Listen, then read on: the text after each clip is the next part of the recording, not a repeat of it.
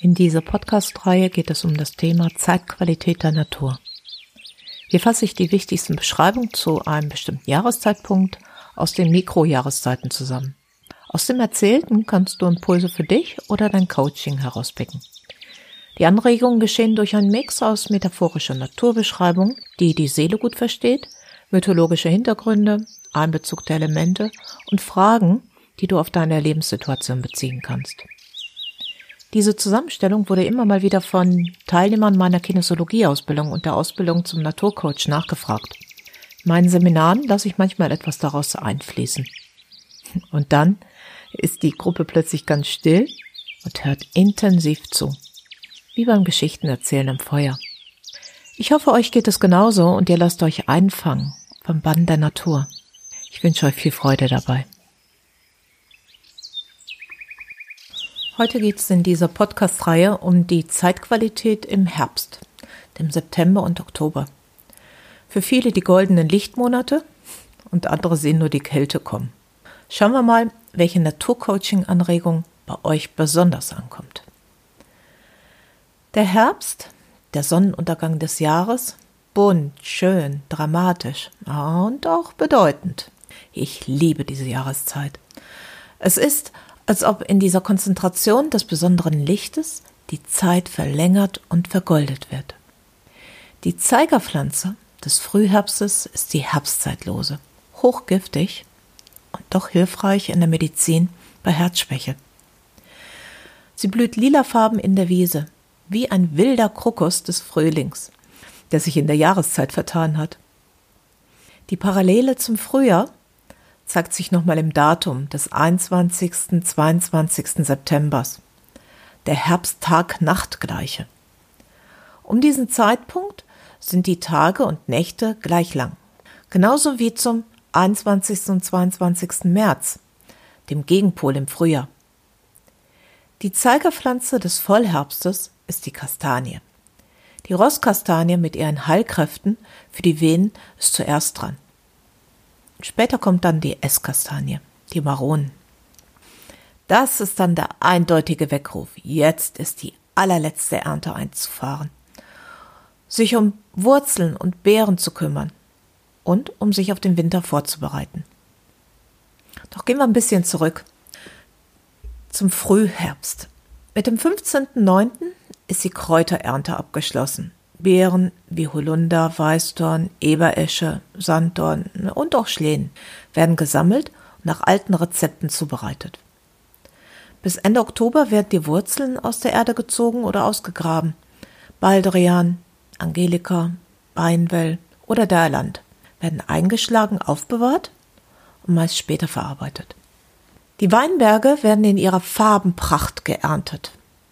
Die Früchte, der Saft, der Wein sind für, für uns von jeher ein Versprechen von Genuss gewesen. Genauso die Hopfenernte, die das flüssige Brot, das Bier hervorbrachte. In der Braukunstvielfalt war das auch die Grundlage und auch die Basis für das Oktoberfest.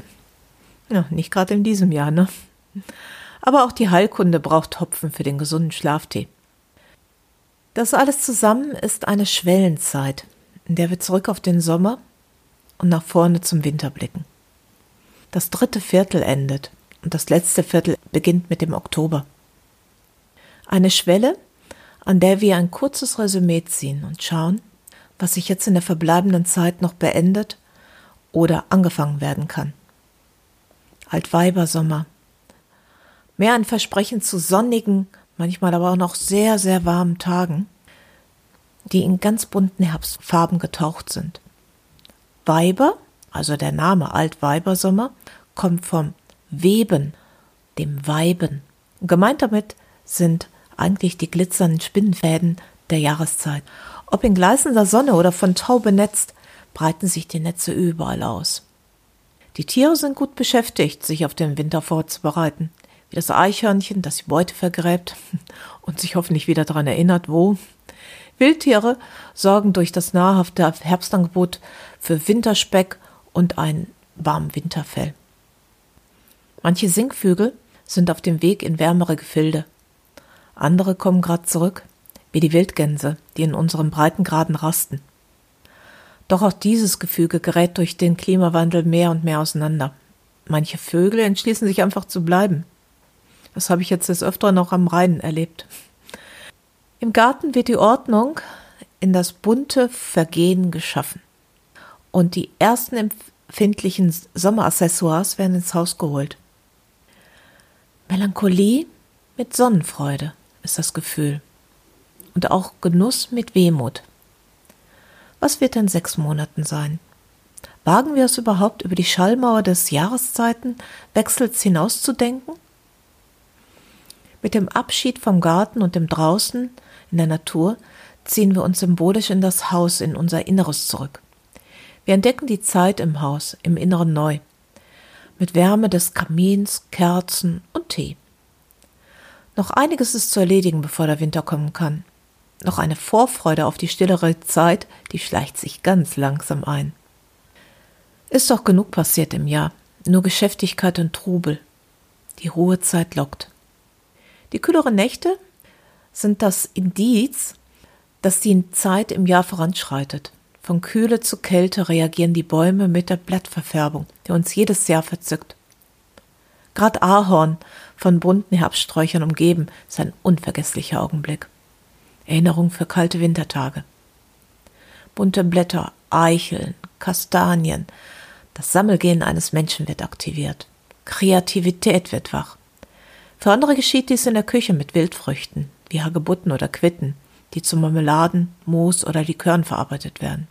So manche geheime Naturheilkunde-Rezepte wird jetzt noch angesetzt, um im Winter griffbereit zu sein. Die Farben strahlen. Und doch ohne Sonne haben sie bereits etwas Fahles, Gedecktes. Nun ist auch die Zeit der Wurzeln wie Beinwell, Löwenzahn, Meerrettich, die in jahrhundertealten Rezepten verarbeitet werden. Der Beinwell wird über einen Ölauszug zu einer Knochenheilsalbe überführt.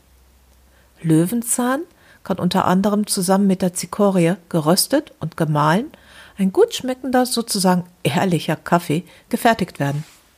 Und der Meerrettich ergibt mit Sahne oder anderen Ingredienzien eine perfekte Ergänzung zu Herbstgerichten.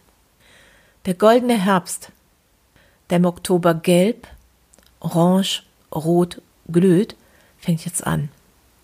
Nach genüsslichen Regentagen, die wir heutzutage genießen, da die Natur endlich Wasser bekommt, zeigt sich im Herbst bei Sonnenschein von der schönsten Seite. Nie ist es schöner im letzten Zeigen der Schönheit der leuchtenden Natur. Die bunten Blätter der Bäume, ein ganz besonderes goldenes Licht und der Duft von Herbstlaub und Äpfeln. Wie eine eigens erdachte Herbstkomposition. Marbon, Alba Velvet sind die neuheidnischen Namen für das weitere Sonnenfest im Jahr.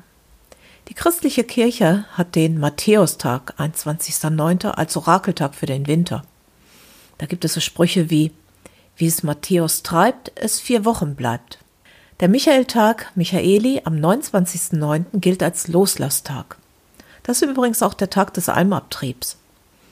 Dort wurde das heimische Licht in den Stuben angezündet. Und da gibt es den Spruch dazu, Maria Lichtmess im Februar, Anfang Februar, bläst das Licht aus, St. Michael zündet es wieder an. Im Jahr 813 wurde der Wodanstag der Germanen absichtlich auf den 29.09. gelegt. Somit gab die Kirche den Germanen die Gelegenheit, mit neuem Inhalt zu feiern. Der eigentliche Sinn war, der, war das Totenfest zu Ehren des Gottes Wodan. Und wer einen Michaelisberg, wer Michaelsberg in der Nähe hat, weiß, dass dieser früher gewiss Wodansberg hieß. Es ist die Zeit des letzten Erntedanks der Bauern, die sich jetzt langsam zurückziehen dürfen, um sich auszuruhen. Das Fest des Übergangs in die Ruhephase und das Danke für die reiche Ernte, die das Überleben im Winter sichert. Diese letzten Erntedankfeste sind geschmückt mit Erntekörben, gefüllt mit Äpfel, Birnen und auch Kartoffeln und Erntegut aus dem Gemüsegarten. Blumen mit Getreidegebinde zeigen die Farbenpracht des Herbstes. Als Zeichen des Jahresrades werden Kränze aus Getreide geflochten. Man darf nicht nur der Bauer, dann darf nicht nur der Bauer, sondern auch die Erde ruhen. Langsam fallen die ersten Blätter und legen eine Schutzschicht auf die Erde. Da drin und darunter kann der Mikrokosmos überleben. Eine wohltuende Ruhe kehrt ein, die den Vergänglichkeitszyklus der Natur unterstreicht. Es gibt Rituale, die ihr machen könnt. Ich mache es zum Beispiel so, dass ich ein Blatt getrockneter Gartensalbei, ja, oder auch Räuchersalbei, der noch besser brennt, entzünde und mit dem Rauch ein innerliches Dankeschön für alles, was gut gelungen ist, nach oben gebe mit dem Rauch. Ja, was ist das? Dankbarkeit. Und dann habe ich auch Hoffnung dazu, was noch werden darf. Und lenke meine Gedanken darauf. Dann gibt's noch Freude. Freude für das, was war und werden wird. Ja, und die Fürsorge. Achtsamkeit für Menschen, Themen und für sich selbst. Dankbarkeit, Hoffnung, Freude, Fürsorge sind die stärksten Gefühle. Und machen, dass wir so eins in uns haben. Alles wird gut. Es gibt Fragen zur Zeitqualität des Herbstes. Welche Herausforderungen habe ich angenommen und daraus gelernt? Was durfte ich ernten, das ich bewusst gesät habe? Was durfte ich ernten, das einfach gekommen ist? Welche Samen schätze ich besonders, die vielleicht im nächsten Jahr erst aufgehen? Welche Samen schätze ich besonders, die ich im nächsten Jahr wieder nutzen werde? Welche Früchte sind besonders wichtig und haben meine volle Aufmerksamkeit? Was genieße ich besonders? Welche Ernte bringt mich zu meinen Wurzeln, zu meinem inneren Daheim? Meine Lieblingspflanze ist das bereits am Anfang erwähnte Colchicum autumnale, die Herbstzeitlose die eng mit dem abnehmenden Licht verbunden ist. Die Hausarbeiten begannen nach der Erntezeit und besonders die Spinnerinnen brauchten gute Augen und Licht für ihre Arbeit.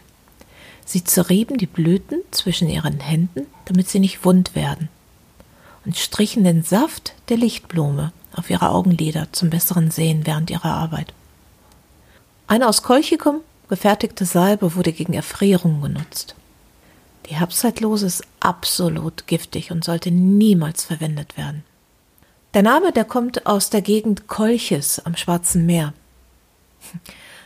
Die Mythologie sagt, dass dort die Zauberin Medea einen Verjüngungstrank gemischt hat und die daraus verschütteten Tropfen sind die Herbstzeitlosen.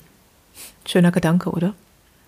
Das, was ich in der letzten Woche gemacht habe, sind die letzten Kräuter zum Räuchern auch zu sammeln.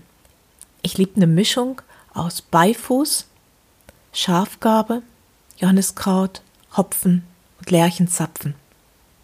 Wenn man dazu noch so ein gut riechendes Harz nimmt wie Fichte oder Mastix, dann habt ihr das Perfekte. Der Weihrauch, der hier sicherlich auch gut reinpassen würde, das hebe ich mir meist erst zum Jahresende auf. Irgendwie ist es mir dazu noch zu früh. Innerhalb der Kinesiologie kümmern wir uns ganz besonders um die Elemente und um die Meridiane. Jetzt in der Herbstzeit ist das Metallelement dran. Die Farbe vom Metallelement ist silbern, silberweiß, wie die ersten Nachtfröste im Oktober glitzern. Die dazugehörigen Meridiane sind Lunge, die das Yin, das weibliche Element, verkörpert, und der Dickdarm, der das Yang, das männliche, verkörpert. Junge, Lunge das Yin steht für Austausch, für Kommunikation, ja, für einen gerechten Austausch. Sonst bleibt irgendeiner auf der Strecke. Und damit sich alle gerecht behandelt fühlen, muss es wirklich gerecht sein. Austausch funktioniert immer, auch nonverbal. Und dieser nonverbale Ausdruck, der kann stattfinden über unsere Haltung bis hin zur Haut. Wir finden, dass jemand gut riecht oder können ihn nicht ausstehen. Unsere innere Haltung zeigt sich durch den Körper.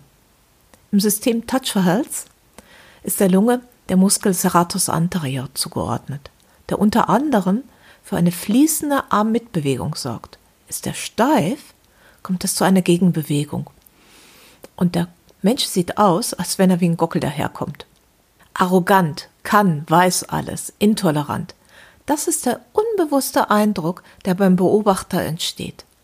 Doch wenn jemand mit völlig fließenden Bewegungen dahingleitet, Denkt man an Barack Obama.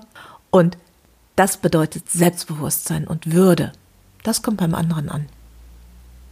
Der Dickdarm, da geht es um das physiologische Loslassen. Denkt mal, was der Dickdarm tatsächlich macht. Ne? Loslassen vom alten Scheiß. Aber loslassen gilt genauso, was im Jahr bisher, bislang war. Wie auch zum Beispiel die Blätter von den Bäumen losgelassen werden. Wofür der Dickdarm auch steht, ist geliebt zu werden. So wie man ist. Das wünschen sich alle. Doch gegeben wird dies viel zu selten. Doch wenn jemand in diesem Zustand der Liebe ist, kann er loslassen. Was braucht er den Kram? Er hat doch die Liebe als höchstes Gut. Loslassen hat auch etwas mit dem Thema Schuld zu tun. Wir können Schuld selber empfinden und auch Schuld geben. Mein Beispiel sind immer, ist der, die äh, Kuchenbackaktion unter Freundinnen. Wenn eine Freundin zum Beispiel sagt, hey, du hast Geburtstag, ich, damit du nicht so viel arbeiten musst, ich back dir alle zehn Kuchen, das ist überhaupt gar kein Problem. Und die beschenkte Freundin weiß ganz genau, dass es ein Problem ist, weil diejenige vielleicht sich um Beruf und Kinder und noch vieles nebenbei kümmert. Die Freundin backt die Kuchen, kommt daher, natürlich ist es viel zu viel gewesen, und das Geburtstagskind bedankt sich und sagt, was kann ich für dich tun? Und die Freundin sagt, ach, da nicht für. Ja, doch dafür. Und somit hat sie nämlich dem Geburtstagskind kein Geschenk gemacht, sondern sie hat eine Schuld gegeben. Die andere weiß ganz genau, wie schwer es ihr gefallen ist und kann sich nicht revanchieren. Nicht so ganz gerecht, oder? Hört sich positiv an, ist es aber nicht. Oben drüber steht, wie eingangs gesagt, das Metallelement. Das Metallelement geht es im Herbst schon um die Trauer. Ich habe es so eher als Melancholie auch schon bezeichnet, als ein Gefühl, was da ist. Da ist auch ganz viel Würde enthalten. Hm, hier drin erkennt man die Werte, das Wertvolle und den langsamen Rückzug, mehr bei sich zu sein oder nur für sich zu sein. Ja, das bedeutet, dass man seine Energie nur für das wirklich Wichtige einsetzt. Na, ich glaube, darauf kann man es ganz gut ziehen. Für das wirklich Wichtige, für das Wertvolle die Energie einzusetzen. Wenn man so ein bisschen vom Herbst konservieren möchte, kann man auch einige Rezepte ansetzen und meine Empfehlungen sind immer ganz einfach und leicht herzustellen. Die dazugehörigen Pflanzen sind eindeutig und seit Generationen erprobt. Schaut euch die Pflanzen in einem Naturführer an, dann bekommt ihr vielleicht auch Lust auf eine Naturführung, die in vielen Gegenden angeboten wird. So kommt ihr nach und nach einen sicheren Blick für eure Pflanzen. Damit könnt ihr euch im Winter über etwas Sommer- oder Herbstglück freuen. Und ein schönes Geschenk sind die Pflanzenherstellungen ohnehin. Eine Idee unter vielen ist das Kräutersalz. Hierzu könnt ihr nehmen alles, was der Garten noch hergibt. Also sammelt alles ab, die Beete oder den Balkonkasten. Oder ihr nehmt ganz bewusst Thymian, Majoran, Rosmarin, Dill. Der Anteil beträgt ungefähr 20 Prozent und das wird mit Meersalz alles zusammen gemörsert und damit gehen die Inhaltsstoffe in das Salz über. Anschließend breitet ihr das auf dem Backpapier aus und könnt es trocknen lassen und dann hinterher abfüllen. Salz wurde schon immer als Abwehrzauber gegen Hexen und den Teufel genutzt, die einen riesigen Bogen um Salz machten. In der Hexenküche fehlt jedes Salz. Somit führt man ein wenig Salz mit sich und war gegen böse Mächte geschützt. Den Spruch Salz verstreuen bringt Ärger kennt jeder. Die Worte zeigen die immense Wertigkeit von Salz ohne Salz kein Leben, und das musste behütet werden. Die alten Salzstraßen zeugen ja immer noch von der einzigen Wichtigkeit des weißen Golds. Quer durch Europa führt die alte Salzstraße von Halle nach Prag, von Bad Reichenhall nach Böhmen und es gibt noch die verschiedenen Tiroler Salzstraßen. Ebenso sind die Namen ein Hinweis, wie Salzburg, Hallein oder das Salzkammergut. Für mich ist immer wieder ein Muss, in der Jahreszeit auch nochmal die Weißdorntinktur anzusetzen. Meist habe ich noch etwas im Kühlschrank und zwar aus dem Frühjahr heraus. Dort habe ich die Blüten gesammelt und die weißen Blüten vom Weißdorn und habe die in Alkohol angesetzt. Ich nehme dazu niederprozentigen Alkohol, wie zum Beispiel Wodka, und habe das acht Wochen lang an einem warmen Platz stehen lassen. Die Inhaltsstoffe, die Feinstofflichkeit vor allen Dingen ist in den Alkohol übergegangen. Ich sei die Blüten ab und das Gefäß kommt dann bis zum Herbst in den Kühlschrank hinein. Dann kommen dort hinein die zerquetschten roten Beeren vom Weißdorn und damit habe ich dann eine ganz tolle Tinktur. Das bleibt wiederum acht Wochen lang stehen an einem warmen Platz, diesmal wahrscheinlich eher an der Heizung. Und diese Tinktur ist etwas, das unmittelbar gegen jedes Herzleiden genommen werden kann. Also das ist das Faszinierende daran, nämlich die Weißdorn-Tinktur gleicht aus.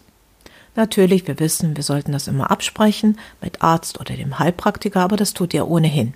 Hier habt ihr Hinweise und ihr könnt euch darüber noch kundig machen.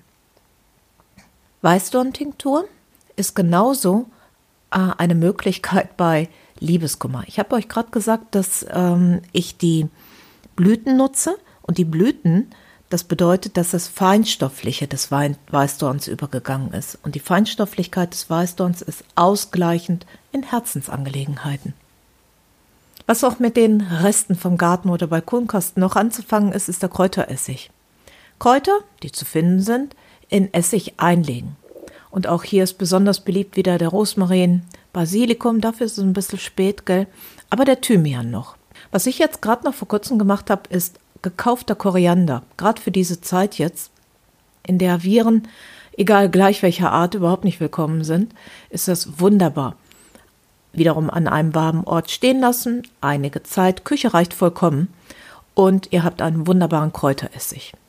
Jetzt haben wir Salz, Alkohol, sprich Tinktur und den Essig. Und dann fehlt eigentlich noch das Öl, gell? Und was für den Herbst ganz besonders toll ist, das ist der Ölauszug aus Wurzeln. Ich habe mich in diesem Jahr für das Beinwell entschieden. Und Beinwell, da ist bereits im Wort enthalten, Welt die Beine, das Gehbein zusammen. Zusammenwellen das Gebein meint Knochenheilung. Und das kann ich momentan ganz gut gebrauchen mit einem kleinen gebrochenen Zeh. Und was ich da für mich selber gemacht habe, ist Beinwell zu nehmen. Wurzeln habe ich rausgezogen. Habe Glück gehabt, ich habe noch lockere Erde gefunden. Habe die Wurzel rausgezogen, gesäubert, in Scheiben geschnitten und in roten Johanniskraut, was ich bereits im Sommer gemacht habe, eingefügt in einen Topf, ganz leicht erwärmt, maximal 60 Grad, 40 bis 60 Grad erwärmen und ähm, erkalten lassen, nochmal erwärmen. Ich habe mich dafür entschieden, das dann drei Tage an einem warmen Platz, diesmal die Heizung, stehen zu lassen. Anschließend kommt dazu ätherisches Öl, wie zum Beispiel schmerzstillender Weihrauch. Oder man kann auch einen schönen Geruch dazu geben. Anschließend wird es zu einer Salbe weiterverarbeitet, in dem Bienenwachs und Skibutter reingeschmolzen wird. Und es gibt dann wirklich eine ganz feine Salbe, die unmittelbar zu nutzen ist. Ja, mit diesen vier Zubereitungen möchte ich mich bei euch verabschieden. Ich wünsche euch total viel Spaß mit den Ideen und Inspirationen. Nehmt das wirklich als eine Motivation, eine Kleinigkeit äh, für euch selbst herauszugreifen und auch durchzuführen sei es die Beschäftigung mit einer Frage im Raum der Natur oder mit einer Zubereitung. Denn damit schaffst du dir einen grünen Korridor in die Natur hinaus. Und damit, ja, so wissen wir das doch, damit zu uns selbst. Ich sage euch Tschüss bis zum nächsten Mal, eure Lydia.